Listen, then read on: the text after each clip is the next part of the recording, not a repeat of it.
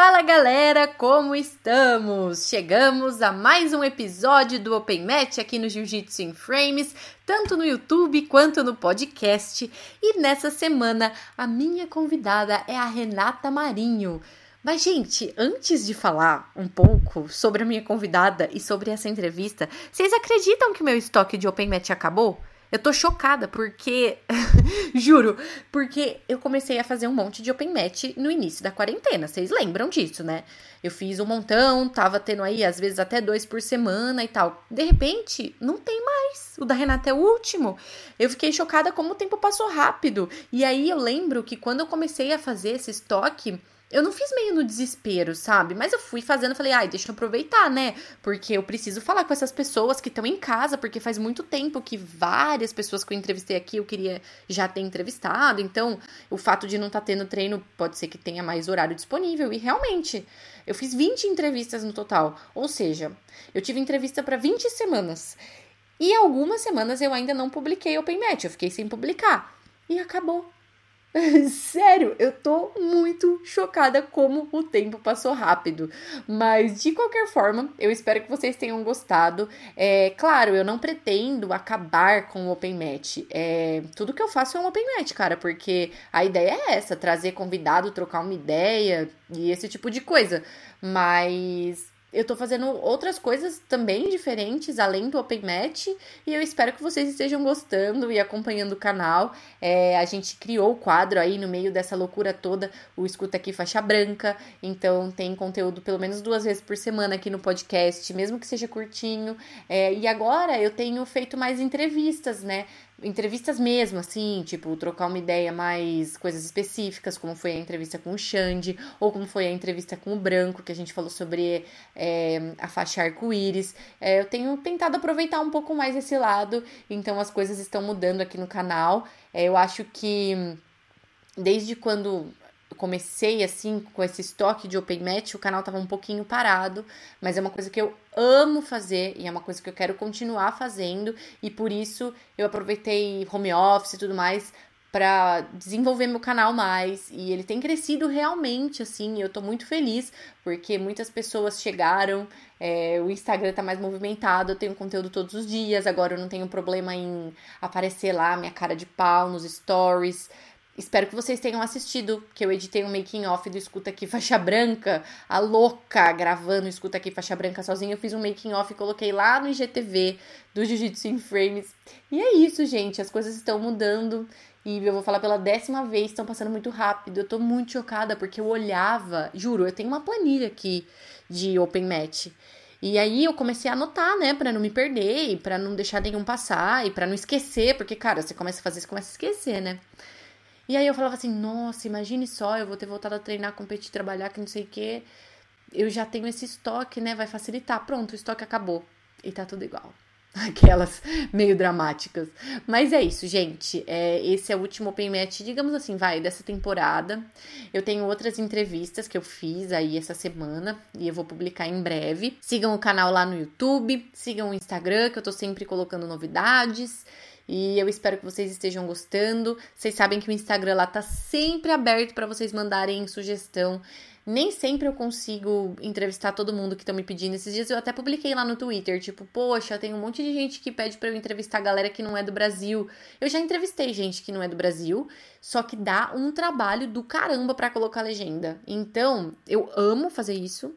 Amo, faria facilmente, até mesmo para treinar meu inglês, mas eu tenho que ver o custo-benefício, né? Então, se vocês querem entrevista com gente de fora, vocês vão precisar assistir mais o canal para bombar mais e para fazer valer a pena fazer isso, entendeu? Aquelas que dá bronca. Bom, gente, mas vamos, vamos ao Open Match. Sexta-feira, dia de Open Match, o último da temporada. Minha convidada dessa semana é a Renata Marinho.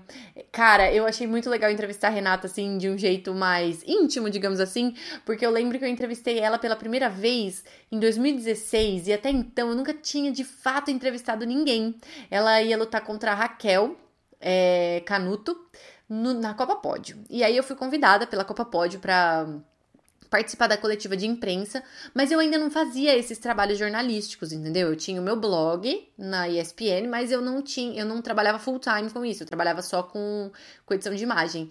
Então foi, eu até vi o vídeo da entrevista esses dias, eu nossa, bizarra, assim, eu fiquei com vergonha de mim, mas foi bem curtinho, foi só um trechinho que eu peguei para colocar lá no Instagram, só para fazer uma graça, sabe? E de lá pra cá, foi muito legal ver como a Renata se desenvolveu, assim, é foi, eu lembro da Copa Pod, eu lembro da luta dela, até comentei com ela sobre isso na entrevista, tipo, a Raquel do MMA e tal. Eu falei, cara, eu acho que a Raquel vai ganhar dela sem pano, né? Tipo, pode ser que a Renata ganhe com pano, mas eu acho que a Raquel vai ganhar sem pano. Daí a Renata perdeu com pano e ganhou muito rápido sem pano. E aí eu fiquei super surpresa, assim. Enfim, só uma lembrança que me veio na cabeça. Mas a gente falou sobre isso, a gente falou sobre a vinda dela para São Paulo, porque para quem não sabe, ela é mineira de Uberlândia. E eu aproveitei até para fazer uma brincadeirinha com ela. Eu espero que vocês ouçam e cheguem nessa brincadeira. Algum dia eu vou publicar ela isolada, bonitinha, mas eu fiz uma tradução do mineirês que eu falei para elas é, traduzir umas gírias mineiras. Eu acho isso muito legal. E aí ela fez também. A gente conversou também sobre a infância dela, que ela teve um relacionamento absurdamente abusivo. E, meu, ela abriu o coração para falar disso, problemas que ela teve com o pai, sabe? Então foi realmente uma entrevista íntima, não é brincadeira. Então é isso, gente. Eu espero que vocês tenham gostado do Open Match até aqui. É, acho que foi realmente, acho não, né? Foi o primeiro quadro que eu criei aqui. Ele sofreu algumas alterações aí durante a temporada. Ele começou em novembro, outubro, enfim, mais ou menos por aí. Eu fiquei muito feliz com a assiduidade que eu consegui fazer, porque antes é, chegou um momento que eu não conseguia mais publicar toda semana. E nesses últimos tempos, cara, yes, eu consegui! E foi muito legal. E é isso, gente. Muito obrigada a todo mundo que tá acompanhando. Muito obrigada a todo mundo que tá se inscrevendo. Todo mundo que tá me mandando mensagem. Eu tenho recebido muita mensagem por causa. Nossa, eu me tornei quem eu mais temia, sério a pessoa que, tipo assim, fica com mensagem acumulada no Instagram e no WhatsApp e não consegue responder. Mas tá sendo por uma ótima causa. É, enfim, eu gosto muito de fazer isso e eu fico muito feliz que o meu trabalho esteja ajudando as pessoas, esteja agradando as pessoas e infelizmente desagrada também, né? Mas isso daí ninguém me fala. Mas me falem, tá? Se tiver desagradando, que é importante também. É isso, gente. Um beijo até a semana que vem. Fala, galera, como estamos? Chegamos aqui a mais uma edição do Open Match no Jiu-Jitsu in Frames, tanto no YouTube quanto no podcast. E a minha convidada da semana é a Renata Marinho. Tudo bem, Renata? Oi. Eu também. Obrigada pelo convite. Tô ansiosa para o que vai vir aí. Ah, eu também tô ansiosa. Eu vou começar a separar até por tópicos, para o pessoal entender Fechou. que hoje eu vou fazer duas coisas diferentes. Geralmente eu só troco uma ideia com a pessoa e tudo mais, mas a gente combinou que além de trocar essa ideia, a gente vai fazer um desafio. Eu não vou contar qual é, pra galera ficar curiosa. E vamos fazer também as perguntas da caixinha de perguntas do Instagram do Jiu-Jitsu in Frames, que eu separei algumas perguntas que a galera fez para fazer para você. Então vamos começar. Fechou. Tá bom. Muita lá. coisa. Acho que vai rolar duas horas de papo. Vamos lá, tem tempo. Oi, primeiro eu queria perguntar para você o seguinte: eu vejo que você tem uma relação muito legal com as crianças, que você dá aula para as crianças e tal. Então eu queria que você falasse como que você começou com essas aulas e como que é isso para você, porque é uma puta responsabilidade, né? Bom, ainda mais aqui na matriz, né? Mas assim, é, eu sempre gostei muito de, de criança. Até lá na minha cidade, uma vez eu tentei, é, eu, fiz um concurso para tentar trabalhar nessa área infantil, mas nada deu certo, eu não gostava de estudar. E aí eu vim para São Paulo e, e, eu fui me interessando pelas aulas, no, acho que era faixa roxa. Eu era faixa roxa, eu comecei a auxiliar nas aulas. E, meu, é assim, é aquela coisa, trabalhar com criança é muito verdadeiro. É um amor que eles retribuem, que a gente não tem imensidão daquilo. É muita verdade neles. Então, eu, como eu sempre fui muito transparente, até demais, então, meu maior privilégio é poder trabalhar com essas crianças, até porque, assim, eu quero levar para elas até alguns sentimentos que a gente não teve, que eu não tive lá atrás.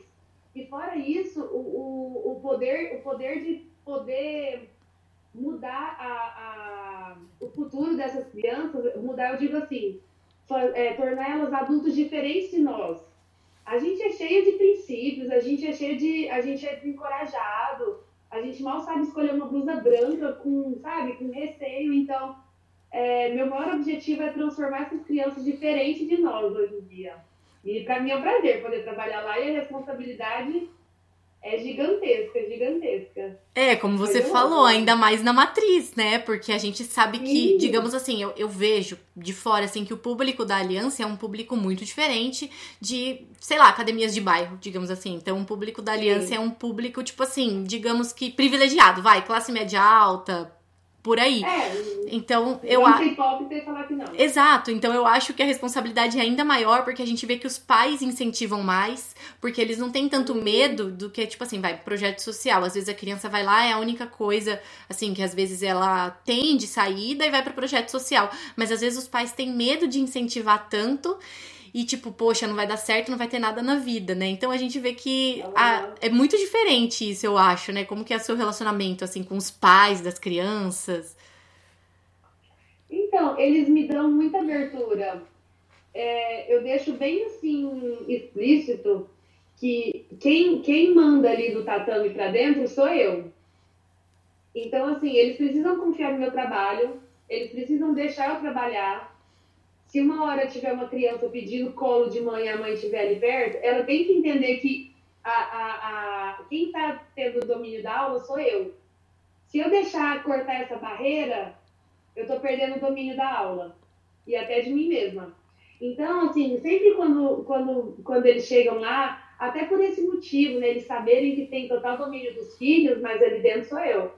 Então, eu deixo bem frisado isso para eles de uma maneira que eu não, não assuste também, né?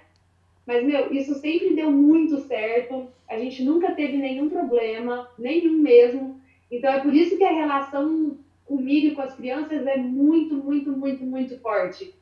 Chego, assim, chego a, a, a algumas crianças chegam para mim contando coisas que nunca falaram para os pais. E aí eu tenho que arranjar uma maneira de chegar nos pais e poder falar. Nossa, isso é difícil, como? né? Muito difícil, muito difícil, porque eu vou estar quebrando a confiança da criança, mas e se eu não contar? Entendeu? Nossa. E depois o pai ficar sabendo? Sim. Aí é pior. Porque, assim, a gente, a gente tem que entender uma coisa: os, os nossos clientes, os meus clientes ali, são os pais.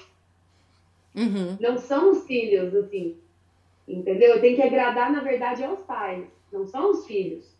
Os filhos é só uma ferramenta que vai manter, que vai gostar da aula. A sinceridade dele de falar para o pai, pai, eu gostei, eu quero ficar, eu quero fazer, é o que vai manter. Mas se um dia o pai falar assim, você não vai fazer, não tem o amor do filho pelo jiu-jitsu que vai manter lá, então os pais. Então sempre tem que ter esse meio termo, essa relação com eles, e muitos dos pais entendem e gostam dessa relação tenho com as crianças. Eu mando mensagem para elas, é, elas pegam o celular dos pais e me mandam mensagem, falam o que estão fazendo, e não sei o quê. Então é muito aberto. Graças a Deus, assim, eu tive, eu cheguei nesse ponto que é muito tranquilo, muito tranquilo. O pai entende que quem manda ali sou eu, e ele entende que se uma, se uma hora ou outra eu saber de algum segredo, eu preciso trabalhar da melhor forma, não interrompendo a, a maternidade, né? Óbvio que eu não sou mãe dele. Mas assim, levando do meu jeito. Então é muito fácil, Então, tipo assim, você acaba sendo professora, amiga e psicóloga, né? Tudo em um só. Sim. Eu acho muito importante, muito, assim, muito, muito, trabalhar essa parte psicológica. Imagina se a gente lá atrás, assim, não, cada, cada criança cresceu em um ambiente, certo? Vou, vou falar da, da minha experiência. Imagina se eu lá atrás tivesse, tivesse pessoas me encorajando, pessoas trabalhando a minha cabeça. Meu, eu seria outra adulta, assim. Ou talvez não, né? Mas, assim, é, a, a diversidade da vida me fez ser quem sou.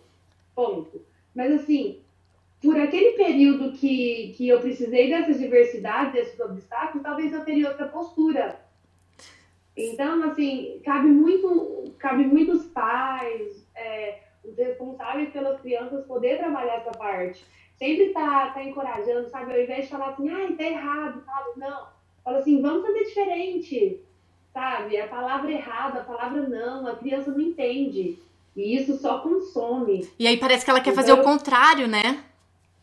Exato, é, é, é exatamente isso. Você fala assim, ó, para de conversar Menina, aí que conversa mesmo. Aí ferrou, nunca pode Pra falar isso. Não, pra mim assim, pode conversar. Mas tem que fazer os exercícios que eu passar aqui na frente, só. Eu, pra mim não tem problema nenhum. Eu sou muito, muito maleável. Eu falo, não tem problema nenhum, mas faz. E eles fazem. Então eu não brigo, eu não estresso e eles não me estressam. Que é o mais importante, na real, né? Menina, tem dia que Jesus amado, só pela, pela causa. Mas eu acho que o que é muito legal também é que, como você é nova, eles meio que devem projetar em você, sei lá, ai, ela é minha irmã mais velha, sabe? Eles devem meio que ter esse sentimento, né? E aí eles querem agradar. É o que eu meio que percebo assim de criança. Eu não tenho, claro, eu não tenho experiência de criança, mas com crianças que eu já convivi, eles começam a querer te agradar, começam a fazer as coisas pra querer te deixar feliz, começam a querer te imitar. Meu, mas é exatamente isso que você falou. Tem muito disso. Com as crianças mais velhas até, que tem 11 anos. Gente, eu converso com. Tem duas menininhas. Eu converso com elas como se fossem minhas irmãs. A gente tem um papo assim. Que é, eu fico, meu, olha, Renato, olha onde você tá indo. Dá um break aí. Né? E elas vão me contando assim, eu vou, meu Deus, dá um break. tipo, Eu não como quero assim? pra mim. Pelo amor de Deus, não me conta nada, para. Nossa, gente, mas é bem desespero isso. mesmo. Dá muito desespero, porque você fica sem saber o que fazer real. Mas até eu vou entrando nessa, sabe? É porque é, é, é tanta liberdade assim que a gente tem, até com os meninos. É tanta liberdade, meu, que, que às vezes até eu mesmo tenho que pôr um freio, assim, sabe? Sim, e às vezes a gente esquece. A gente esquece Hã? a idade das crianças. aham. Teve uma vez, nossa, quando eu dava aula pras meninas, uma vez eu tava conversando com uma delas, ela tinha 11 anos, 11, 12 anos. E eu tava na cabeça assim, tipo, ah, ela tem, sei lá, já tem uns 15, 16, né? E ela é de um projeto social. Aí ela começou a me falar assim: não, porque o professor falou que eu não posso namorar com os meninos da academia, que eu não posso nem namorar, que não sei o quê. Daí eu peguei e falei assim: calma. Eu acho que é natural você se envolver com alguém do ciclo, né? Do ciclo de convívio, porque você convive com eles, eles são seus vizinhos. Tipo, eles treinam junto com você, então eu acho que é normal. Aí tinha uma menina que tava do meu lado, que era mais velha também, ela falou, Mayara. Daí eu falei, o que, menina? A menina tem que viver. Daí ela falou assim, então, mas ela tem 11 anos. Deu, ai, não. Aí eu falei, não, retiro o que eu disse, porque você é muito É, é grande, eu tava achando que você tinha 15. Realmente, você não tem que se envolver com ninguém. Com ninguém que treina aqui e com ninguém que treina fora daqui e que não treina, não se envolve, não beija, não. tipo assim, pensa nos seus estudos, Mas pensa na é. escola. Aí qu- quando você vê, você perdeu o break mesmo, como você falou. Mas é bem. oh, as crianças, as meninas de hoje em dia de 11 anos, é, desacredit, é sim, de desacreditar. Você olha e você fala, não, menina, você tem 15 anos. Não, Tá louca. Dá desespero. E ainda mais com esse lance de rede social. Você vê que, tipo, às vezes você vê as fotos que elas postam, ou até os meninos, tipo, eu fico, gente, o que, que eu tava fazendo com 11 anos? Eu fico até meio desesperada. Não, quando eu vou olhar minhas fotos de 11 anos, se você ver as roupas, era roupa de, sabe, de, de camiseta de, de deputado, camiseta de vereador da cidade. Era a mais bonitinha que eu tinha. Mas é, E um shortinho, assim, de feira. Eu falei, meu Deus do céu. shortinho de Gente, é! Essas meninas usando shortinho jeans bonitinho e amarrando assim, ó. Oh, meu Deus do céu, dá até vergonha. Gente, Dá é, vergonha. Eu fico assim, nossa, eu devia ter sido melhor. É tipo isso.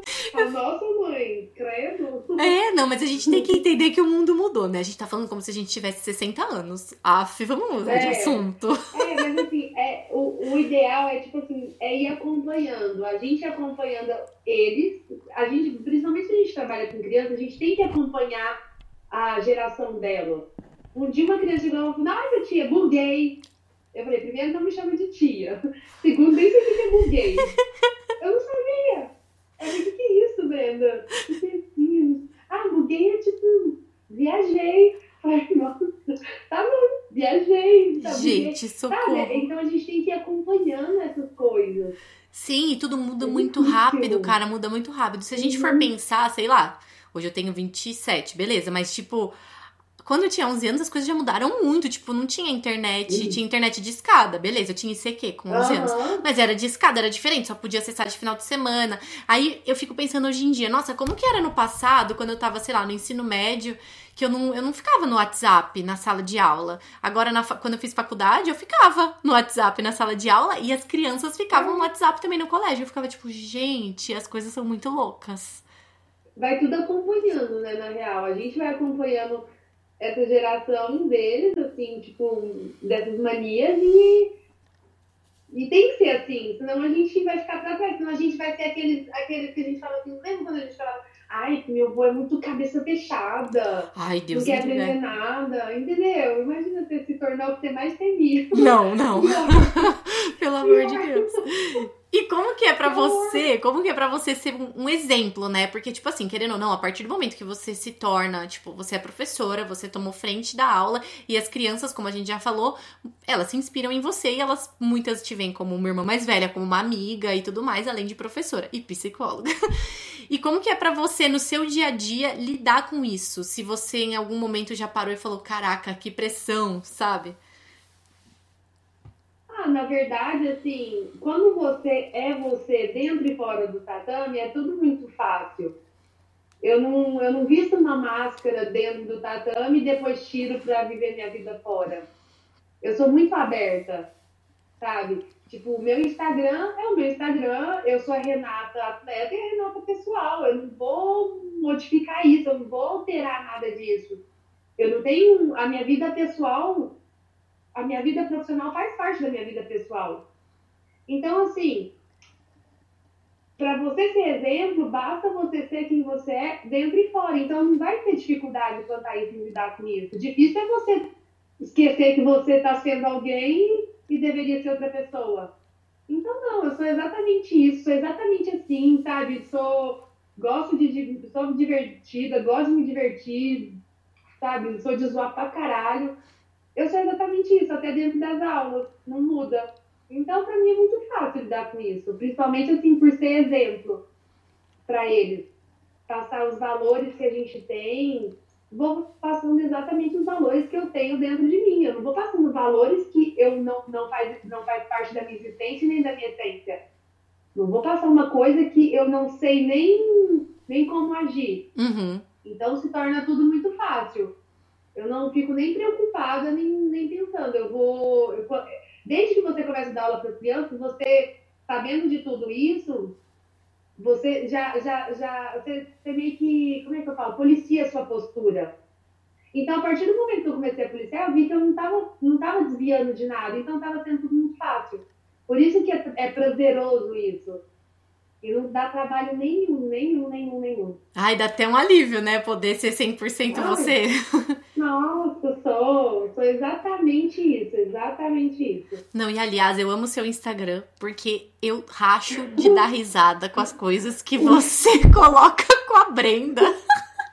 Meu Deus, gente. Nossa, mas vou te falar, é a melhor coisa que tem, sabe? É, é, é, é, é muito bom, muito bom, muito bom a vida fica leve, né? Você não.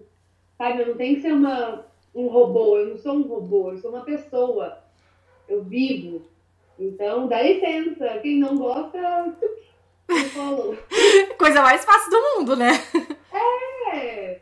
Eu acho assim, tem muitos haters, assim, graças a Deus eu nunca tive, tive problema em alguma pessoa falar que me odeia, não. Mas assim, tem muita gente que, que, que não gosta de você viver bem, viver feliz com você mesmo, sabe? E, e dá até para notar isso, mas é, chega, é, dá até pena, sabe? Eu, eu gostaria até de ajudar essas pessoas, mas a gente não pode ajudar todo mundo. Ah, Cada sim. Um ah, eu vejo que você é sempre tão animada, sabe? Mas como você falou, não somos robôs. Então, cara, nem sempre a gente vai estar tá bem, entendeu?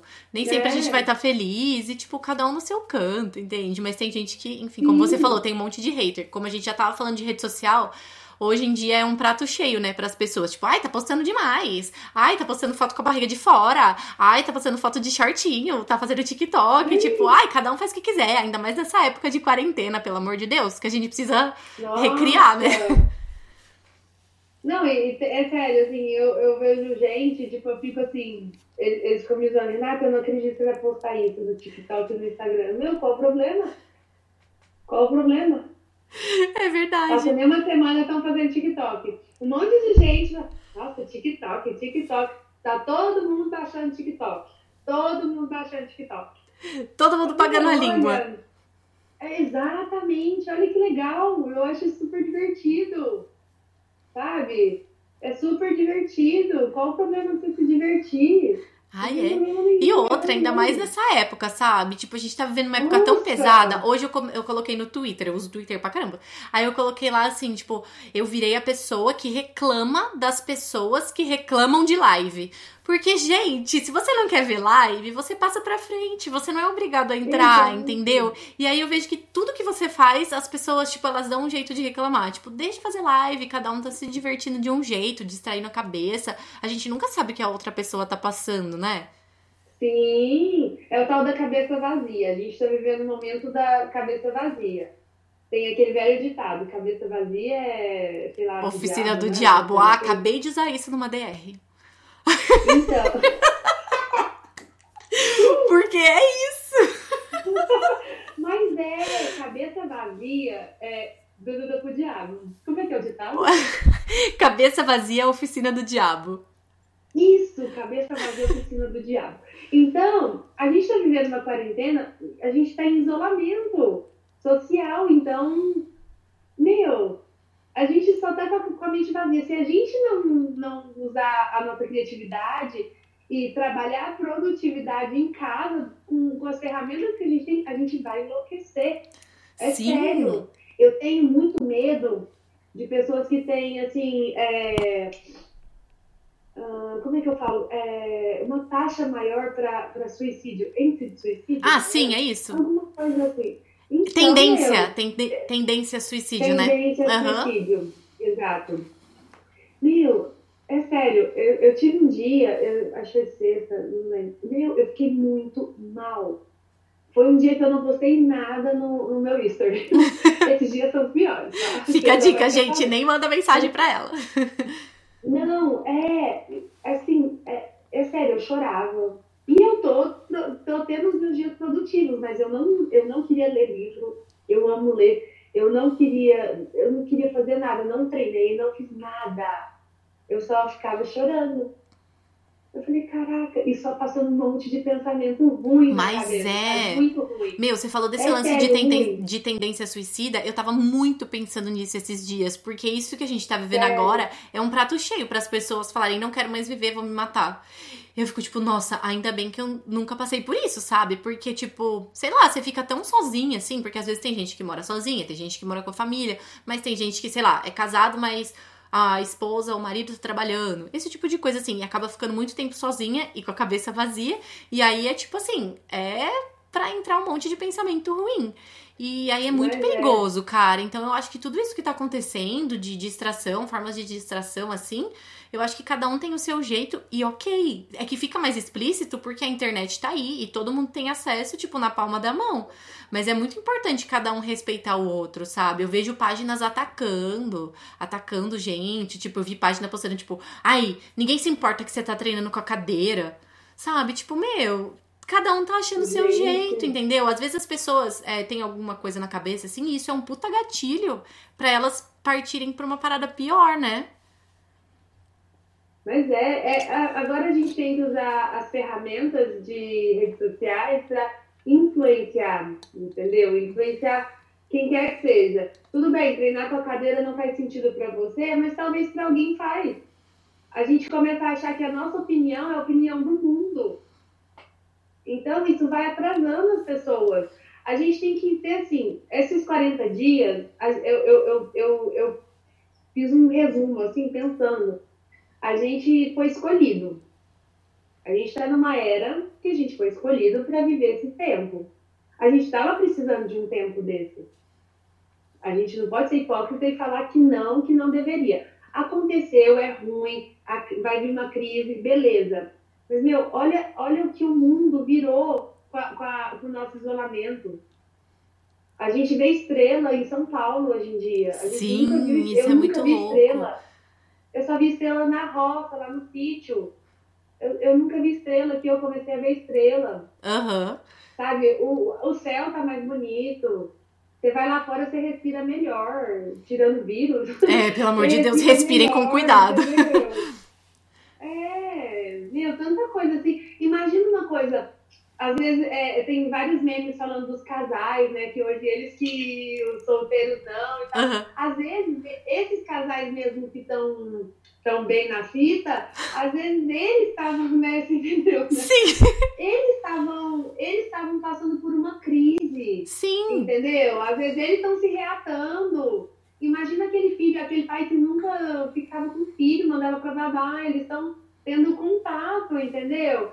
A gente tem que pensar sempre pelo lado bom. Mas as pessoas, as mentes vazias, elas têm tendência em machucar. Sim, parece Sabe? que elas vivem Porque pra atacar as pessoas. Isso, porque ferir parece que te traz uma sensação de alívio, só que é momentânea. Entendeu? E não vale a pena. Vale Sim, mais a pena vo- você dividir espaço com as pessoas, você dividir conhecimento, influenciar. E se não atingiu você, a influência, foda-se, vai atingir outro. Tá exatamente. falando esse, esse. Claro que podia. Aqui é tudo sem censura. Ai, mamãe, não censura. Tomara que as crianças não ouçam. É, você já põe assim, ó, censurar. Já vou botar lá, gente. Não, não bota pras crianças de, de sugerido. Não, mas é isso mesmo. E às vezes, tipo assim, as pessoas acabam, sei lá, às vezes elas estão tão amarguradas com a vida que elas não suportam ver a felicidade dos outros, né? Então é o que você falou, às vezes dá vontade de ajudar essas pessoas. Sim. Eu, eu sou uma pessoa que gosto muito de ajudar. Eu tenho prazer em ajudar. Uhum. Prazer. Sério, se eu pudesse ajudar todo mundo, é, é, eles falam até demais, sabe? Até demais. Até, até tem, que, tem que me travar um pouco. Mas assim, até as pessoas que já fizeram mal pra mim, eu não sei o que, que acontece, eu tenho o dom de esquecer a maldade que as pessoas fazem comigo. Nossa, é um dom mesmo. Então, eu, é, eu juro, eu juro mais pra você, eu sempre falei, meu, eu tenho um dom. É esquecer o mal que as pessoas fazem comigo. Toda aquela história que, que eu contei esses dias, que eu nunca, nunca tinha aberto, nunca tinha contado. Meu, eu não, eu não tenho receio nenhum, nenhum. Eles são totalmente perdoados.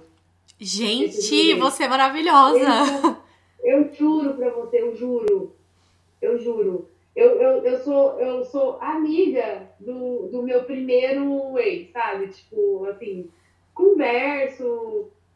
Não tem receio nenhum, nenhum, nenhum, nenhum. Não, isso É é, bizarro, isso é bizarro. realmente um dom, cara, porque é muito difícil. Às vezes as pessoas perdoam. O que eu aprendi muito em relacionamento também, sabe? Tipo, a partir do momento que você Aham. perdoa alguém, você está, tipo, eu sempre uso isso, tipo, a palavra desculpa, você está tirando a culpa daquela pessoa. Culpa. Então, a partir do momento que você tirou a culpa daquela pessoa, ela tá, tipo assim, imune. Então você não precisa ficar jogando isso na cara e tudo mais. Mas é uma coisa muito difícil de você controlar dentro de você, né? Tipo, é muito difícil Uhum. você, tipo, ai, ai, fez essa merda, eu vou jogar isso na cara. Ai, nossa, tipo, gatilho, sabe? Essas coisas assim. Então é muito difícil você, de fato, tirar a culpa de alguém e, e se manter firme nisso, né?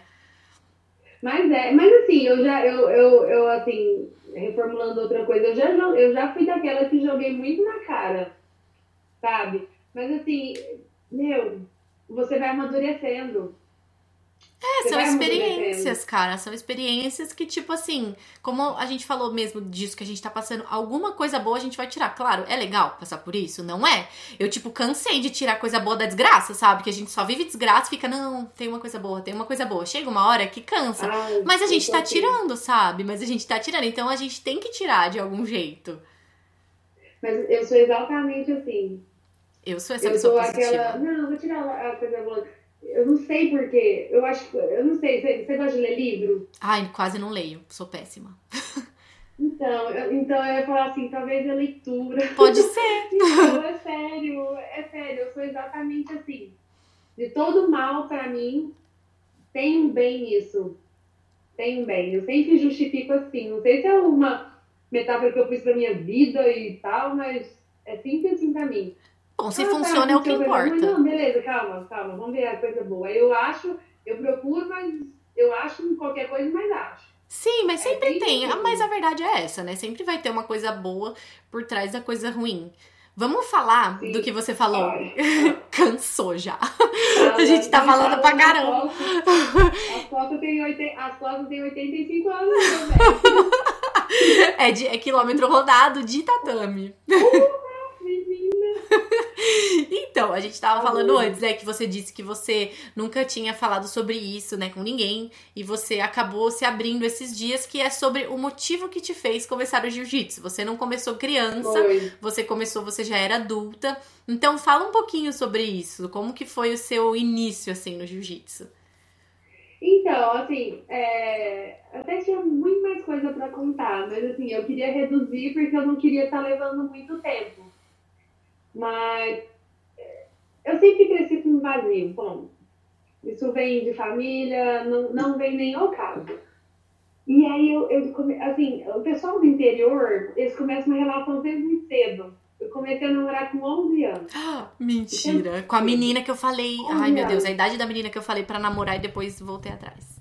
Sim, comecei a namorar com 11 anos e, uma dura... e essa relação durou muito tempo. Durou muito, durou, sei lá, uns 6, 7 anos. E eu apanhava muito, muito. Apanhava mesmo. E assim, o que, que acontecia? O pai desse cara, desse menino, já teve situações que agrediu a, a mãe dele. E ele era fazendeiro, então é tudo muito rústico, sabe? Muito bruto.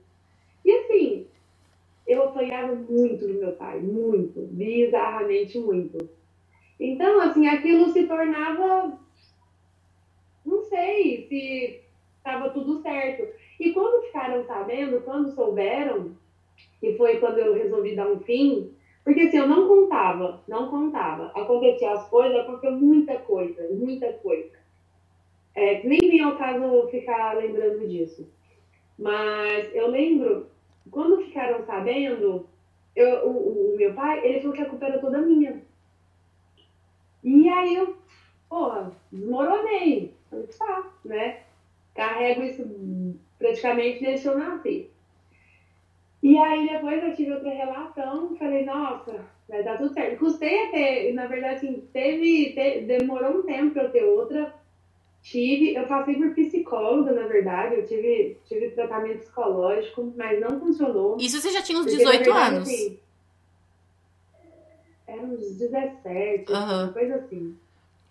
E até eu fazia handball nessa época, eu era muito boa. Cheguei a entrar na, fazer peneirada, entrar na seleção brasileira. Esse menino me fez sair, eu saí. Era escolher o handball, que sempre foi assim, minha vida, minha paixão. Ele me fez sair, eu saí. Aí, depois, enfim, comecei outra relação. Falei, nossa, vai ser diferente. Só que esse menino era o brigador da cidade. E aí, eu, por influência, virei a brigadora da cidade, menina. Briguei muito, muito. Você não tem noção, briguei muito. E aí, no fim dessa relação, assim, eu, eu, eu, eu confesso, eu me tornei uma pessoa ruim. Mas, assim, eu acho que era muito para chamar a atenção dos meus pais. E nunca nem, assim. É... E aí, no fim dessa relação, ele tentou me matar. Tentou mesmo, tentou mesmo. E aí depois ele. Aí depois eu passei por esse período fechado e tal. É, ele, ele me perseguia, ele dormia assim na porta da minha casa, dentro do carro, ele começou a me perseguir muito feio, me ligava loucamente. Eu fiquei muito mal, muito mal, muito mal mesmo, mesmo. E aí passei por todo esse período, se eu não me engano, eu não, nem lembro quanto tempo foi. Mas foi um tempo bem bom. E eu não fiz nada, nada, nada. E aí eu entrei no jiu-jitsu. E quando eu entrei lá, a primeira coisa que tinha mais perto assim, era academia. E eu sempre quis conhecer. E o jiu-jitsu era a única, a única dos esportes assim que, que, que dizia que resgatava sua autoestima, uhum. sua confiança, nananã, é, defesa pessoal. Falei, ah, vou lá, fui. Sem muito conhecimento, sem saber quase nada, peguei, cheguei lá, a, o professor me abordou, que era o Thiago Rocha, que ele, ele é responsável pela Aliança Uberlândia. Ele me abordou, sentou comigo, conversou, perguntou se eu estava lá realmente para poder fazer jiu-jitsu, ou se era para usar disso lá fora, ou se corria risco daquele cara vir, porque todo mundo conhecia ele. Ah, cidade pequena, né? É, conheci o perigo, aí conhecia também as coisas que eu fiz. Então a gente entrou num consenso, ele confiou, deixou eu treinar lá. Aí até pegar a faixa azul, que foi quando o Gabriel me fez o convite para vir para São Paulo. Aí eu vim. Mas o início de tudo foi tudo assim, derivado daqueles acontecimentos mesmo. Porque eu sempre tentei resgatar aquilo dentro de mim, sabe? Alguma coisa. É... Eu, eu não sei nem assim muito é, compartilhar isso, que eu, eu, eu, sei lá, eu tento falar, mas não, não É vai. difícil.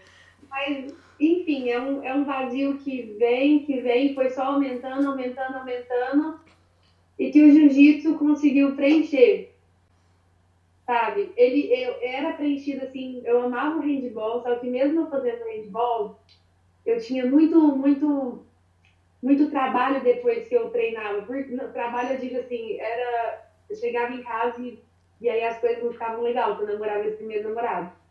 Então, aí sempre na, pesando na balança era muito ruim quando eu ia embora de lá. E no jiu-jitsu, não, eu tava sozinha, então eu, foi tudo comigo no, nos primeiros dias, assim, nos primeiros tempos, era o receio de eu ir para casa, voltar para casa, é, bater de cara com essa pessoa. Mas, assim, graças a Deus, nunca aconteceu e, e eu tive a oportunidade de ir embora.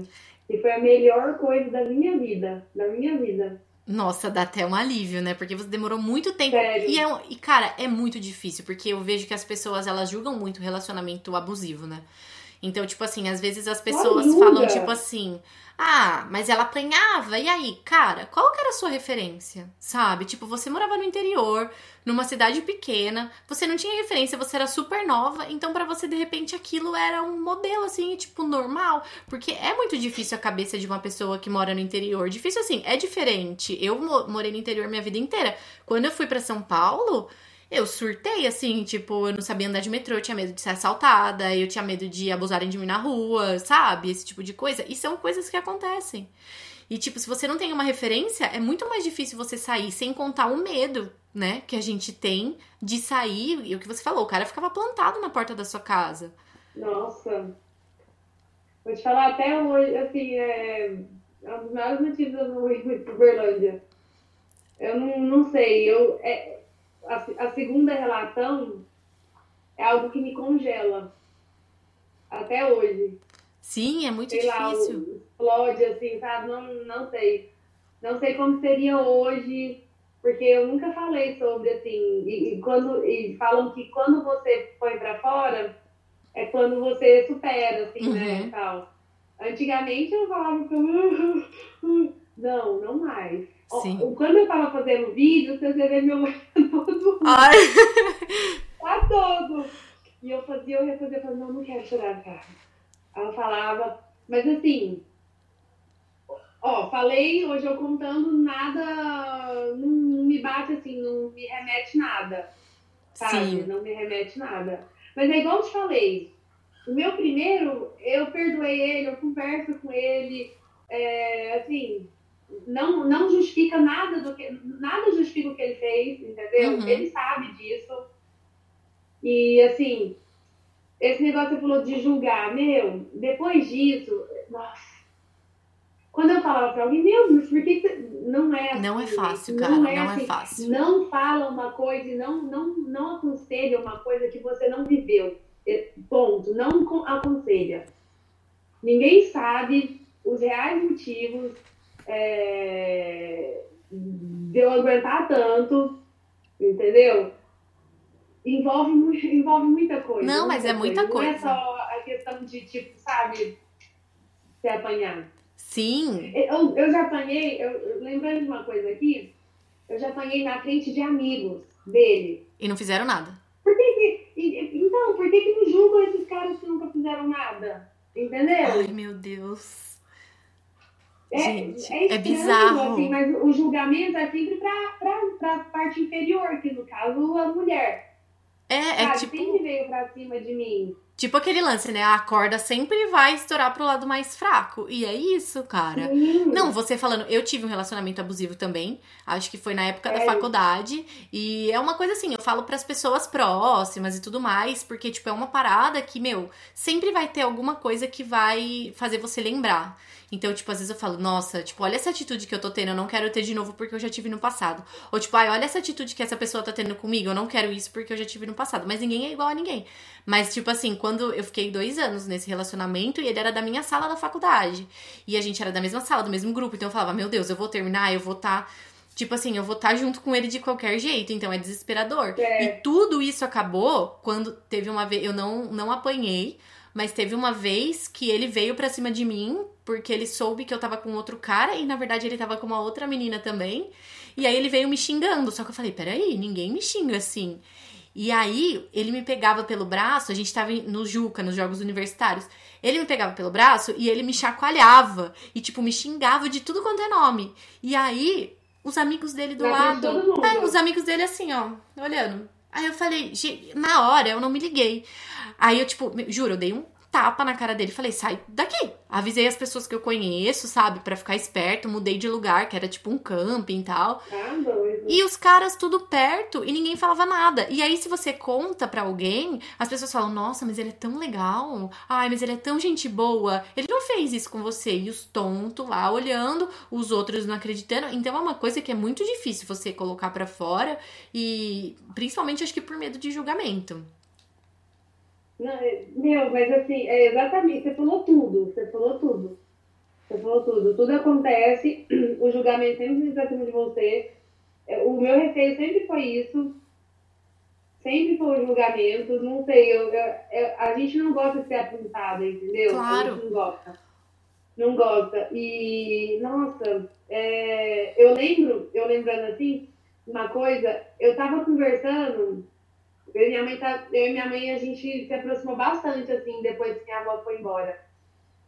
É, então, eu, eu, eu, lembro eu contando pra minha mãe coisas, assim, da, a última vez que eu fui pro Berlândia, que foi, acho que no ano passado. Eu sempre escondi dela, sabe? Mas a minha prima que estava lá comigo, ela sempre soube de tudo, tudo. Uhum. Então, e eu contava para minha mãe coisas que ela Sabe? Ela ficou assim, ó, sem reação. É, por que você me contou? Eu poderia fazer alguma Mas assim, eu nunca imaginei que minha mãe iria fazer alguma coisa, entendeu? Porque meu pai, meu pai me julgava muito, mas hoje eu super perdoo meu pai, eu amo ele, mas assim, ele. Ele sabe, uhum. mas ele fudeu, assim, um pouco, muito tudo. Mas, assim, amo ele, mas, assim, se fosse diferente, mas, assim, a minha mãe contando, acontecia, acontecia do meu pai com ela. Uhum. Entendeu? Sim. Então, ela, meu, por que você não me contou? Eu falo, meu, eu achei que era a, última pessoa que ia me ajudar. É, porque é o, é o que a gente falou de referência, né? Tipo, se você tem essa referência, é difícil você, é. sabe, falar, não, eu vou falar porque aí vai dar um jeito, sabe? Por mais que seja mãe, independente de quem for. Sem contar que você tem medo, eu não sei se você chegou nesse, nesse ponto, mas talvez sim. É, suas amigas começam a não gostar do cara. Né? E aí você sempre conta suas brigas para suas amigas. Aí a partir do momento que você vê que as suas amigas estão ficando contra o cara, ao invés de você terminar ou tentar resolver, você para de contar. Exato. Você não conta mais nada. Aí que. Mas é bem assim. Hoje esse é meu termômetro. Eu falo para as minhas amigas se eu não tô contando para vocês é porque tá errado. Então, tipo, é o meu termômetro. Então, tipo, se eu tô num relacionamento, se eu tô com alguém, se eu tô saindo com alguém e aconteceu alguma coisa que eu não gostei, eu até peço para elas. Tipo, se eu contar para vocês e for uma coisa abusiva, me falem. E, e pra minha consciência, se eu não contar para elas, é porque tá errado. Mas é, a gente tem que pôr aquilo pra fora, porque colocando pra fora vai, vai, vai diminuindo a dor. Mas essa minha prima, Natália, assim, a gente cresceu junto desculpa. Ela, eu sempre pude contar com ela, contar dela. Tem, teve sempre essas vezes que ela falava, nossa, Renata, não sei o que, não sei o que, não sei o que, não sei o que. Mas assim, era muito perceptível, porque ele, quando ele batia, era chute, era, meu olho ficava enorme, roxo, então não tinha como esconder. E como que você falava na sua casa? O que, que você fazia na sua casa? eu falava que eu tava treinando Muay Thai. Mentira! Juro por Deus. Caraca! Juro. Só que da última vez, quando, quando eu apanhei, que foi quando terminou, eu tomei um socão assim na cara. Meu, a polícia chegou na hora. Era, sei lá, duas da manhã, assim, chegou na hora. Aí foi na porta do meu prédio, na porta. E ele é meu vizinho. Olha isso. Ele é meu vizinho, meu prédio. E ficou aquela gritaria lá embaixo, todo mundo viu. E todo mundo do prédio já sabia que ele me batia, porque a primeira vez que ele me bateu foi na garagem do prédio. Nossa, ele me chutava assim no chão. Aí, depois desse último dia, quando acabou, a polícia chegou, pegou. É, como se fosse flagrante. Uhum. É, então eu poderia denunciar, mas ali eu não tive coragem. Você trava, falou, puta não, não faz merda. isso, por favor, não sei o que, não sei o que, não sei o que. Mas ali foi a gota d'água e foi o fim. Foi o fim. Gente, chocada. Esse foi o seu primeiro ou o segundo? Isso, meu primeiro. E aí eu tive que contar pra minha mãe. Aham. É, não Eu tinha mais jeito, né? mãe. Não tinha, não tinha, porque foi na porta do prédio. E aí a minha mãe sempre viajava, ela sempre ia pro sítio todo final de semana. Então, tudo acontecia muito mais no final de semana. Aí, nesse final de semana, quando ela voltou, que tava horrível assim, ó, feio. Aí ela, aí ela, tipo, aí eu tive que falar pra ela. Nossa, gente. E é, ai, é terrível, né? Porque dá um nó pra falar pra mãe. É, mas aí foi quando meu pai falou que a culpa era minha, sabe? Aí eu falei, aí eu, nossa, aí, aí que acabou comigo. É difícil, porque você tá passando por tanta coisa e ainda ouvir isso, cara, é a pior. É, É, é mais um soco, né, na verdade. nossa, eu, eu acho, que, acho que é o pior deles, assim, quando vem, vem de casa, assim, É. lá. Mas, Mas aí hoje em dia, tipo, como que é o seu relacionamento com seu pai? É mais tranquilo? Então, a gente, assim, meu pai, é, ele nunca deixou eu fazer nada, sabe? Eu, sempre, ele me bateu muito, de verdade. Assim, a gente é de interior, então, sei lá, não sei. Eu imagino que ele apanhou muito. Então, esse, ele refletiu muito em mim, muito, muito, mas muito. E assim, eu, eu já quis denunciar ele, já falei que eu ia matar ele, eu jurei de morte, sério. Eu na escola, eu falava que meu pai tinha morrido. Eu nunca, sabe, é, eu falava que meu pai era morto, você acredita? Eu Caraca! falava, "Uhum", eu odiava, assim, tipo, era. Eu falava que meu pai tinha morrido, e nossa, era, era terrível. A gente não tinha uma relação boa, mas eu nunca, nunca cheguei a xingar, sabe, essas coisas. Nunca fui xingar, mas assim, quando eu, quando eu explodia com ele, eu jurava alguma coisa. Porque eu odiava, odiava, odiava. Mas, assim, quando eu mudei de Uberlândia para São Paulo, ele até me ajudou. Ele estava no processo de separação com a minha mãe. E eu lembro até que ele, ele nunca deixou fazer nada e ele permitiu. Assim, tipo, pode mudar, eu vou te ajudar. Eu falei, tá estranho isso, mas eu vou aceitar a oportunidade. Claro, Tá bom. aham. É. E assim, o que mais pesou pra mim, eu cuidava dos meus avós, da minha avó e do meu avô. Eu, eu- eu sempre fui muito mais ligado neles. Então, eu cuidava deles e aí meu avô falou assim, vai seguir seu sonho. Vai pra, vai pra fora, vai embora. E eu fui. E aí meu pai começou a me ajudar e tal. Eu falei, ah, mas tudo era, tudo era bem pensado, tudo era muito bem bolado meu pai. Era, era uma maneira dele, dele retomar a relação com a minha mãe, achando que minha mãe ia querer voltar com ele. Então ele estava me usando.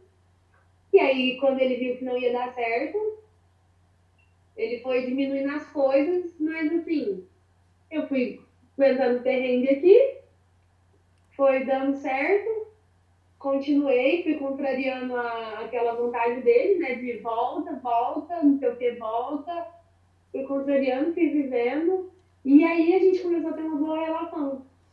Às vezes é até melhor longe, Uma né? relação. É, Tipo, porque às vezes tem muita lá, gente. Eu, eu quero ver ele, sabe? é, ele é bem, ele é muito mais velho, ele é bem velhinho, uns 70 e alguma coisa. Ele é bem velho, então ele é, tipo, a minha mãe é muito mais nova que ele. Uhum. Então, assim, ele, imagina, ele é de uma geração, assim, muito pior do que, sabe? Sim. Então, e ainda de interior. Nossa, é, então, realmente. assim, eu, eu, eu entendo, mas, assim, eu tive que pagar o pato. Sim, claro. Essa é a verdade. E é muito doido, assim, Ah. né? O que eu falei, né? Nossa, às vezes é até melhor longe, mas é no sentido assim, claro, a gente ama os nossos pais, né? E a gente tem tendência a amar nossos parentes, né? Nossa família e tudo mais. Sim. Mas não é sempre que o santo bate.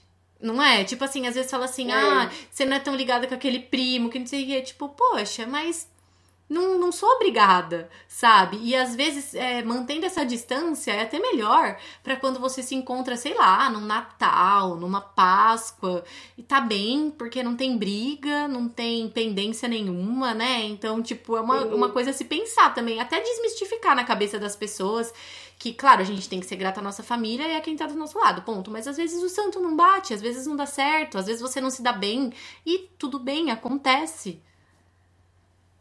É, a gente é humano. É, exatamente. Então você passou uns perrengues aqui em São Paulo, né? Porque você fo- foi, saiu do interior, interior é tudo diferente, né? Tipo, cabeça diferente, é tudo mais barato. É tudo mais difícil até, né? No sentido de, tipo, ir de um lado pro outro, mas ao mesmo tempo fácil porque é tudo pertinho, né? E como que foi até você conseguir. Tudo, é muito bom. Você vai. Uberlândia, você vai ali no São Osvaldo, pega uma caixa de ovo, vai ali no Sotão, pega não sei o que. É bem assim. É isso! sabe? É de piar, é piado, é tudo assim. É, não, minha mãe mora no interior, às vezes ela vai pra São Bernardo, né, onde eu moro, aí ela leva umas roupas, ela, ai, peguei lá na loja, vê aí as que você gosta, as que você não gostar eu vou levar de volta. Eu devolvo. Uhum, Aí eu fico, nossa, na cidade grande isso não acontece. E quando que foi que você se estabilizou, né? Porque eu, eu acredito que hoje você meio que anda com as próprias pernas, né? Tipo, no começo você teve a ajuda do seu pai, aí as coisas foram passando tal. E hoje em dia, tipo assim, a tendência é que você ande com as próprias pernas, né? Em que momento que você atingiu isso? Como que foi isso pra você?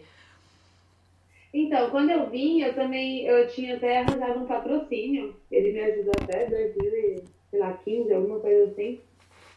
E, assim, até, até nos perrengues que eu passei, além do- dos perrengues financeiros, estabilidade tudo, até, até muitas outras coisas, assim, dentro da academia até, sabe? Assim, é, pelo fato, assim, da aceitação, é, de aceitarem você ali, entendeu?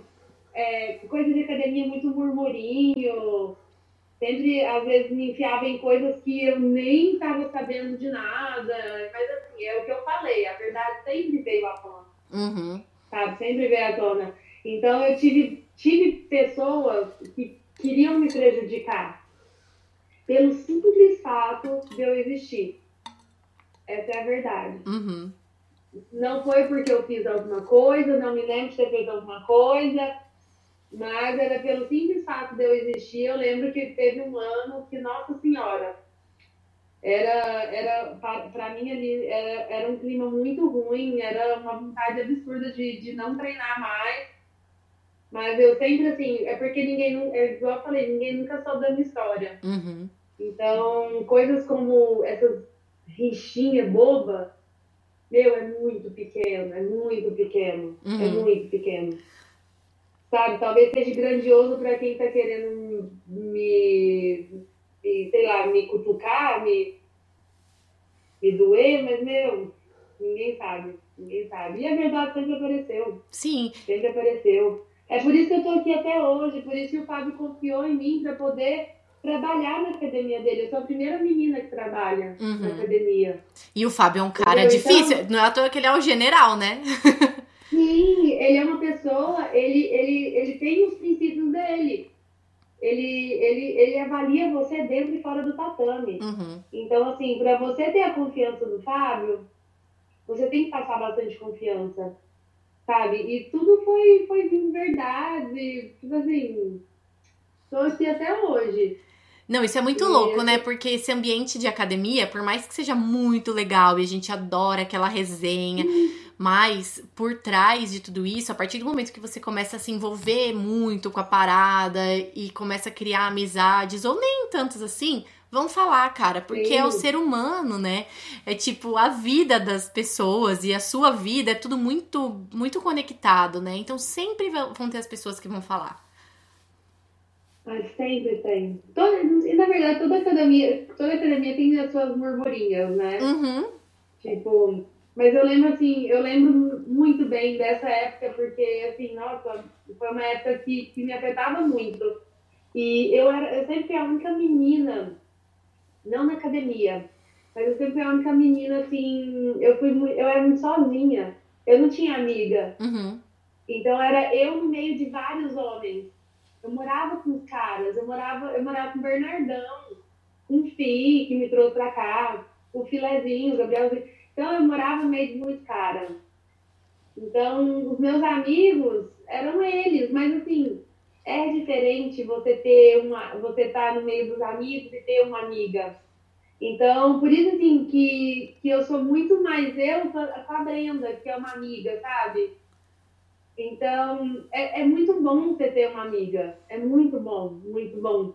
E eu nunca tive essa experiência aqui em São Paulo em ter uma, uma uma. Como, é, uma, uma, uma amiga. Amiga mesmo, né? Aham. Uhum. Isso, por isso também é tão importante a gente receber as meninas bem na academia, né? Porque por mais que às vezes os Exato. caras tratem a gente bem, mas às vezes eles fazem fofoca, que eles falam que mulher fofoca, mas faz fofoca pior, né? Mas é muito importante a gente receber as meninas bem, porque, por exemplo, isso é uma coisa que eu sempre repito, eu sempre falo e eu sempre vou falar. Tipo, na hora que a gente precisar de um absorvente, são as meninas que estão no tatame que vão ajudar a gente, entendeu? E não os caras, porque Sim. eles não têm nem noção. Entendeu? Então, tipo, isso também é muito importante a gente receber bem, porque chega. Você fica num, num ambiente muito masculino, assim, você acaba perdendo um pouco, né? Tipo, do que você é, assim. Não é totalmente negativo, mas como tudo tem o lado bom e o lado ruim, né? Mas, mas exatamente isso. Às vezes você vê as mulheres brigando por espaço, as meninas têm que entender que tem espaço para todo mundo.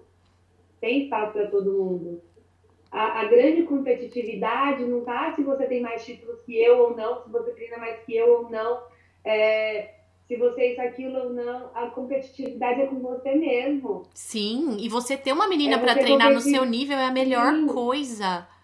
Exato, você poder, poder interagir melhor com, com as meninas e fazer das meninas um, um grupo mesmo, verdade meu, é muito legal você poder sair ali com as amigas e não sei o quê.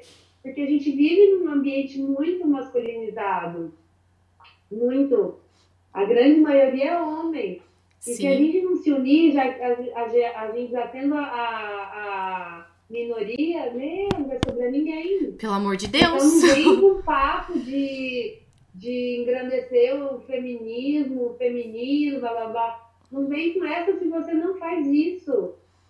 Exatamente. Não vem só pra, né, só pra pagar de influencer. Não tem. É, e o mais sabe? importante é o dia a dia mesmo, sabe? Eu vejo que nem todas as meninas se posicionam tanto. Mas na academia fazem a, a parte delas, assim, sabe? E tem outras que se posicionam uhum. e fazem totalmente o contrário. Isso eu fico um pouco frustrada, na real. Porque queima muito é, todo é, mundo. É, é pra seguir um rótulo, sabe?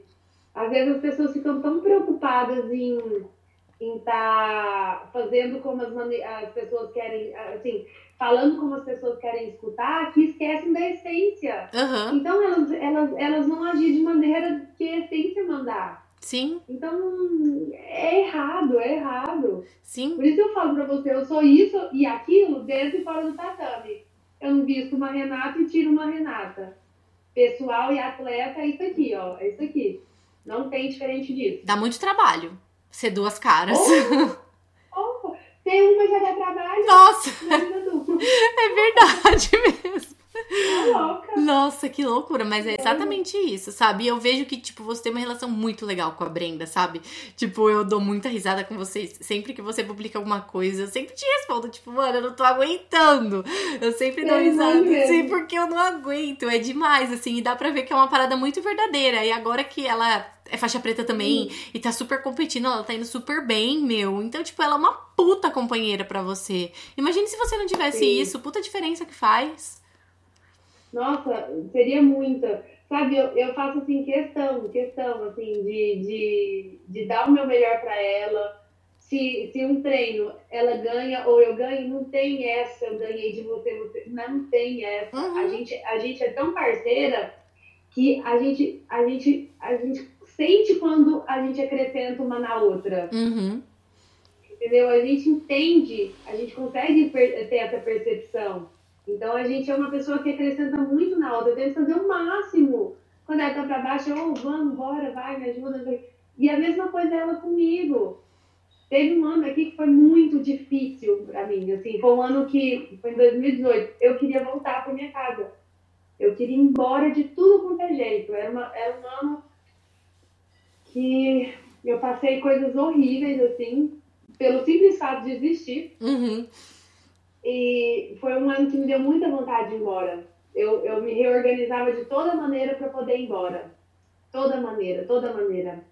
E se não fosse a Brenda e o, o Tiaguinho, que moram comigo, eu teria largado tudo. E também, se não fosse a minha avó ter falecido no, no ano anterior, eu teria ido para casa. Era só o que. a pontinha, né? Sim, então, assim, foi muito engrandecedor isso. Então, aí eu vi a maior verdade nesse tamo junto. Tamo junto, falar da boca pra fora é muito fácil. Uhum. E todo mundo fala, né? Agora, tamo, é, tamo junto é você agir, é ação, é um verbo, agir. Então, é agir como tamo junto, é fazer como tamo junto. E aqui realmente a gente tá junto. Sim, ai, demais, amei essa puta lição de moral pra todo mundo. De verdade. Mas, Renata, você saiu da sua cidade, mas eu sei que a sua cidade não saiu de você. E é por isso que nós vamos para o nosso desafio. Nossa, vamos lá. Vamos para o nosso Esse desafio. aí vai ser fácil. Vai ser fácil. Pra mim vai ser difícil falar. Eu vou explicar como que é o Então, desafio. Vai ser muito difícil pra você querer expressar isso. Vai, mas eu vou tentar, prometo. O desafio é o Tá seguinte. Quando, quando eu cuidava lá do ESPNW, eu fiz um desafio com a Tamires, que ela é jogadora da seleção brasileira e do Corinthians. E aí, ela é de Minas também. E chama tradução no mineirês. Então, o que, que eu fiz? Ah. Peguei umas expressões mineiras e ela tinha que explicar o que era. Então, eu pedi pra Renata separar as expressões mineiras e eu vou perguntar pra ela algumas aqui, porque tem muitas, sério. Tá. Eu vou perguntar algumas e ela vai explicar o que é. Então vamos ao tradução Fechou. do mineirês. Fechou. Primeiro, cara, vocês usam o ai pra tudo, né? O que, que é esse o ai? Vai pra tudo. Tudo. Ah, Até eu já tô usando o ai. então, é, é alguma. Como eu falo? É tipo o nosso né? Tipo, o que, que é isso, ai? Tipo, o que é isso aí? É mais ou menos É pra isso? dúvidas. Uai, mas. Tipo, porém, vamos com porém. Ah, entendi, tá. Porém. Não, eu sabia até por que, que era esse uai, sabia? Ai, você Eu esqueceu. sei que é uma coisa dos, dos ingleses, não sei o quê, que, ele, que os escravos tinham que falar que era o porquê. Meu Deus, Aí tem uma era- história real. Era, ah, lembrei, era uma coisa assim, por que, senhor? Então era why, sir. Então, só que eles falavam why, sir. Eles não conseguiam pronunciar why, sir. É uma coisa Ah, assim, é entendi. Então é real, assim, tipo, tem todo um embasamento histórico por trás. Tem. Então não é um simples uai. Agora, por que, que vocês chamam tudo de trem? Meu Deus. É, vai ser difícil explicar esse trem, viu? Tudo é trem. Não sei. Tudo é trem. E o trem, ele nunca saiu de mim. Tudo é trem. Não, ou pega aquele trem ali pra mim. Trem, não sei porquê, mas assim, é, é uma palavra que entrou no nosso vocabulário pra, pra expressar tudo. Pra expressar, expressar alguma coisa que a gente esquece o nome. Entendi. Ah, não, apaga esse trem aí. Pra não ter que falar, apaga essa luz, pra não ter tanto vocabulário. Entendi. você já percebeu, o mineiro tem pouco vocabulário e corta as palavras. Corta, tudo, tudo pela metadinha, é. metadinho, um cadinho. Deus, você não sabe, antigamente, quando eu cheguei aqui, eu não escrevia assim, eu- nas, nas mensagens de texto.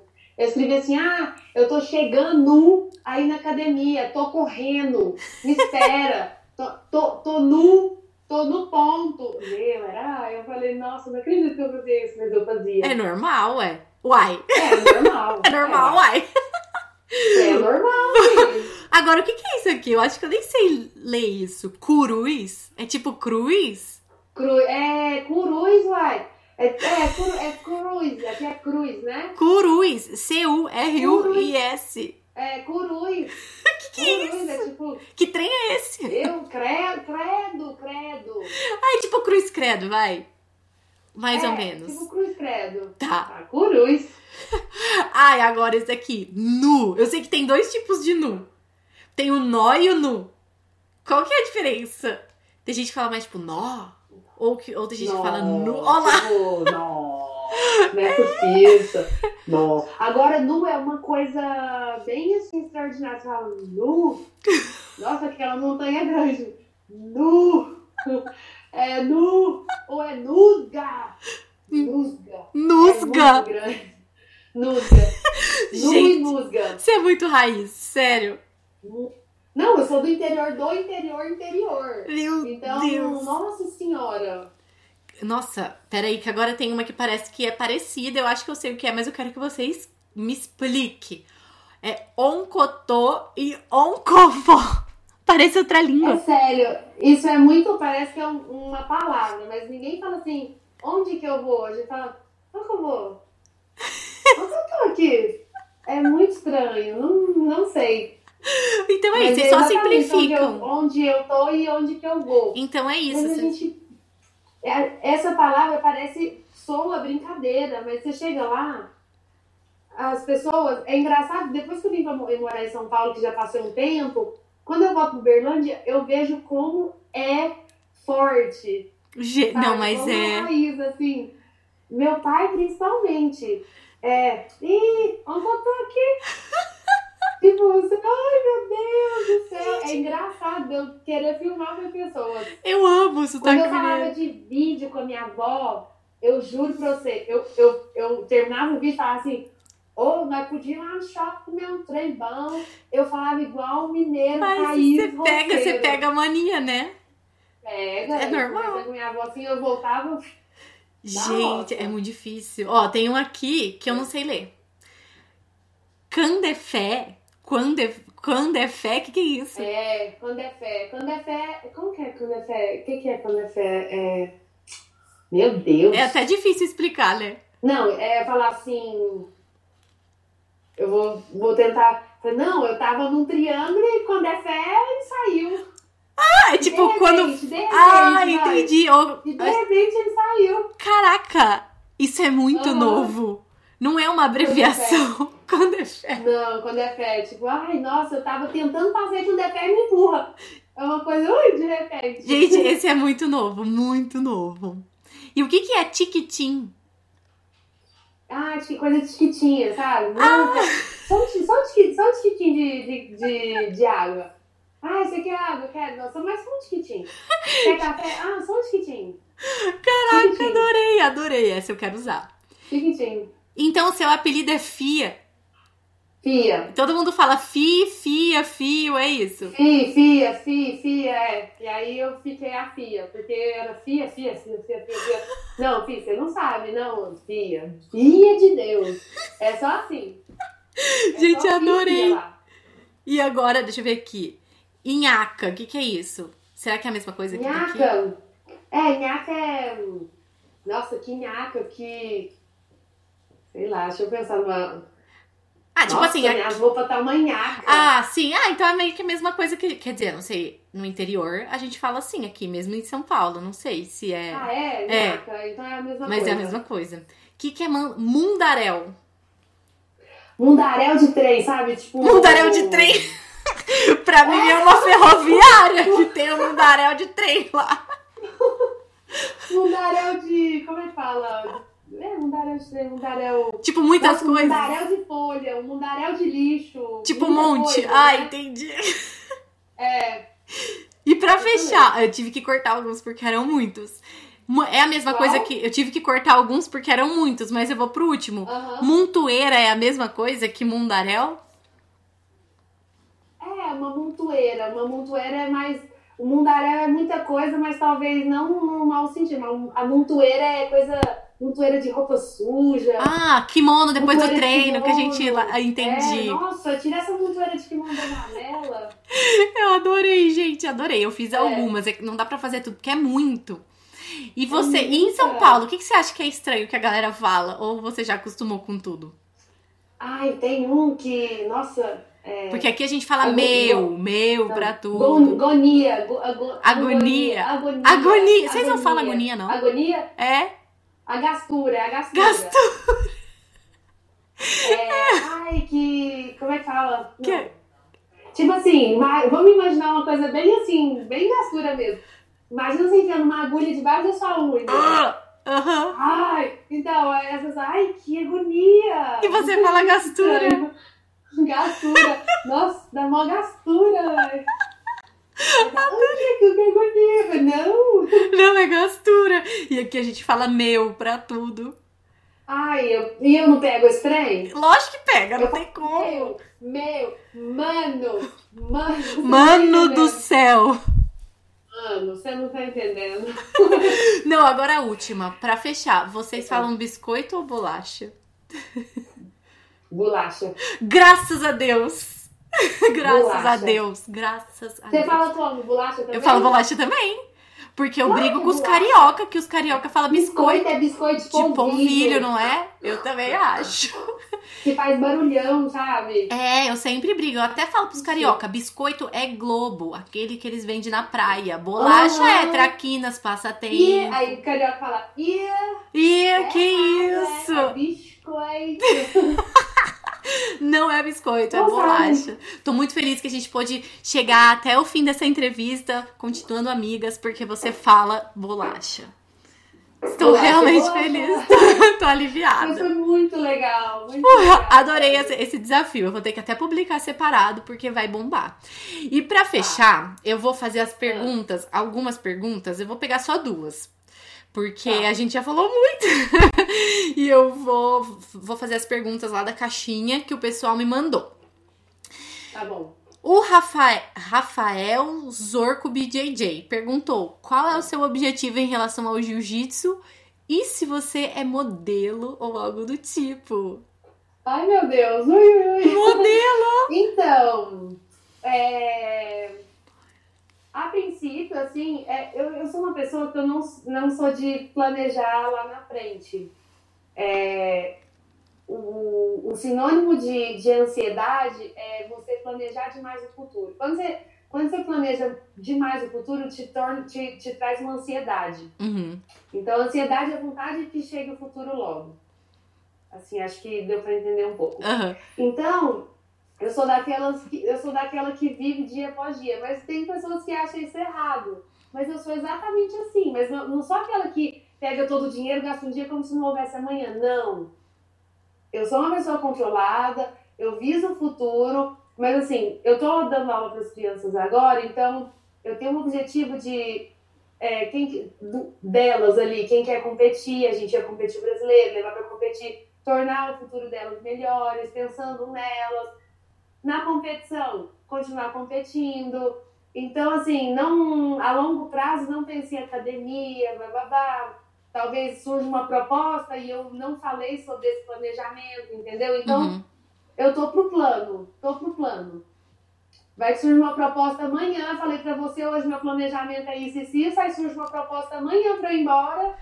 Aí fala, nossa, mas aí. Vai mudar falei tudo. ontem, né? Ai, eu tenho desespero disso, cara, porque eu sou muito certinha com as minhas coisas e eu tenho todo o meu planejamento. Senhor, Opa, caiu! Caiu. Voltamos. voltando. Eu sou uma pessoa muito planejada. E aí, se alguma coisa Sério? sai. É, se alguma coisa sai do planejado, eu surto. Então eu tô tentando ser mais de boa, porque é exa- exatamente isso. Porque daí você fica, meu Deus, o que, que eu vou fazer? Ai, não foi isso que eu pensei. Ai, nossa, o que, que eu vou falar pras pessoas? É muito louco, né? É, acaba, sei lá. É, é, é muito. é, você vai subindo um degrau que, se não dá certo, é uma queda. Sim. Então eu, eu acho que eu prefiro, assim, eu, eu, eu prefiro evitar as quedas. Aham, E se for Faço mais, tudo mais pra- Se for é, mais baixo, a queda é menor, né? Sim, mas assim, a gente falando assim, é, se, se eu vou pensar em, sei lá, é, construir uma academia, eu vou ter que começar a trabalhar em prol disso. Uhum. Então, às vezes, eu desvio meu- minha- meus olhares para outros objetivos, para outras metas, né, na verdade. Porque Sim. o objetivo é um ponto final. Então, na verdade, são várias metas. Então, talvez eu desvie o meu, meu olhar para outras metas. Então, eu, eu, eu sempre procuro levar a vida assim. Mas Sim. isso desde lá atrás. Desde ah, e tá dando certo, pelo menos. Sim, e modelo, eu sou modelo da Keiko. Ai, meu Deus! é muito modelo mesmo. Eu só vejo as uh, fotinhas de kimono e as fotinhas na piscina, na praia. Adoro, muito modelo. Meta de vida ser modelo. Sim, mas obrigada pelo, pelo quesito modelo. Eu né? senti que foi um super elogio. Pô, super elogio, obrigada. Então vamos para a última, que é do Tremaine.73 quilos.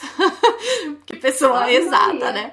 Ele perguntou. Sei, já sei que é peso leve. É, então. É, bom, ele perguntou em inglês: sua favorita, sua guarda favorita e sua é, finalização favorita. Ah, tá. Então ele não sabe. Conhece, conhece, não sabe. Acho que ele tá te enganando, que é fã. mas a minha guarda favorita é aranha, guarda-aranha, e a minha finalização favorita é o triângulo. Amo. amo também. Ai, gente. É a paixão, é a paixão, é a paixão. Ai, eu amo. Meu Deus, deu muito match nossa amizade, porque a gente fala bolacha e gosta de triângulo. Ai, match. Perfeito. Ai, eu quero ser sua amiga da Brenda, da Brenda agora. Vamos fazer TikTok, TikTok. Eu preciso baixar. Eu tô fugindo desse TikTok porque eu vou me viciar. Então não me atente a fazer não, isso. Não, tem que fazer. Vou pensar, vou pensar. Ai, é muito legal. Meu, tá todo mundo fazendo. Tá muito divertido. Não, pior que tá mesmo. É muito engraçado.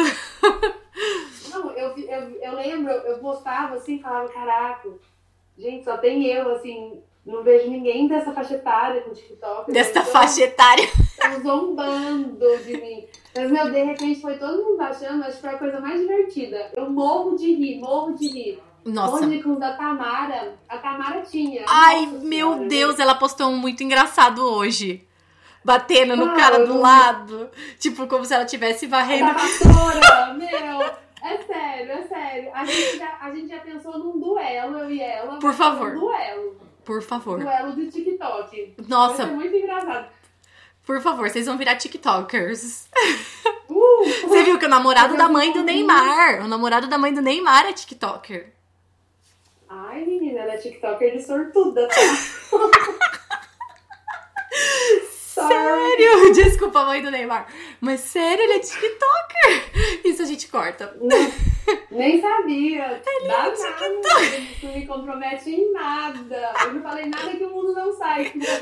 Nada que o mundo não esteja comentando. Não.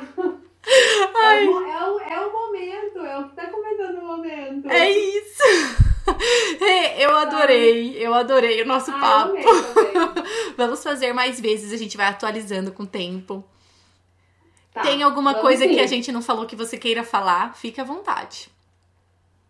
Não, acho que a gente falou tudo, acho que a gente fez tudo muito legal, muito bem, foi um bate-papo maravilhoso, amei, sério, amei, amei, amei mesmo eu gosto dessa, dessas conversas que, sabe, o tempo passa e eu nem vejo. Sim, já foi, ó, então, uma hora e quinze. Então, eu, é sério, eu gosto mesmo, eu gosto. Porque assim, sabe, quem me conhece sabe que eu não gosto de falar e blá Imagina. É sério, foi muito divertido, muito divertido mesmo. Te agradeço mesmo pelo convite. Não, viu? eu fico muito, muito feliz. Eu adoro renovar, né, essas entrevistas. E eu lembro que a primeira vez que eu falei com você foi quando você foi lutar a Copa Pod, lembra com a Raquel? Foi! E daí eu tava. Eu nem tinha experiência. Depois que eu olho esse vídeo hoje, eu fico, nossa, que vergonha! E eu fui falar inglês com a Raquel depois, eu tipo, toda perdida. Eu falei, nossa, mas faz muito tempo. Foi o quê? 2016? 17. 17, faz muito tempo. Foi 17. E você era faixa marrom. Era faixa marrom. Nossa. Tinha, e... pegado, tinha pego a faixa marrom, né? E foi um lutão, porque eu, eu lembro que você finalizou ela muito rápido. Acho que sem kimono, né? Foi, sem kimono. E aí no, no com kimono acho que ela ganhou, não foi? Ela ganhou de uma vantagem, um negócio que eu é, e daí eu e eu tinha assim. e na minha cabeça tava assim, ah, eu acho que a Renata é favorita com kimono e ela é favorita sem kimono. Aí você foi lá sem kimono e frau. Não foi. Nossa. Essa era a enquete que saía em todos os lugares. É, porque ela é do MMA também, ela tava treinando MMA, né? Não sei se ela treina ainda, mas ela treinava. Então, tipo, a tendência é que as pessoas é, sejam melhor sem kimono, né? A galera do Sim. MMA. E aí você finalizou mas muito eu rápido. Eu gostei mais sem kimono. Sério? Ah, eu dou uma fugida. Mas eu, às vezes eu sinto Sério? falta. É, às vezes eu sinto falta, mas eu gosto mais com kimono. Mas eu acho muito legal. Eu acho que, assim, acrescenta muito no jogo. Muito. As pessoas precisam saber disso. É, elas não sabem. Sim, ó, eu elas fui. não conseguem. É, ou principalmente para movimentação, agilidade. Muito, muito. Eu, eu passei um tempo lá com o André e com a Angélica na Atos, e aí uhum. eles estavam fazendo uma temporada sem kimono, porque era perto do ADCC e tal. E aí eu fui fazer o treino das meninas e era sem kimono. No primeiro treino eu fiquei um pouco perdida. No segundo, tipo, já tava muito diferente. No último treino que eu fiz, a gente fez misto. Nossa, muito diferente. E aí quando eu voltei para São Paulo e fui treinar aqui com kimono, eu tava me sentindo diferente pra caramba. E eu fiz poucos treinos. Então, tipo, as pessoas uhum. realmente precisam saber disso. Às vezes a gente deixa um pouco de lado, mas faz muita diferença. Muita. Muita, muita.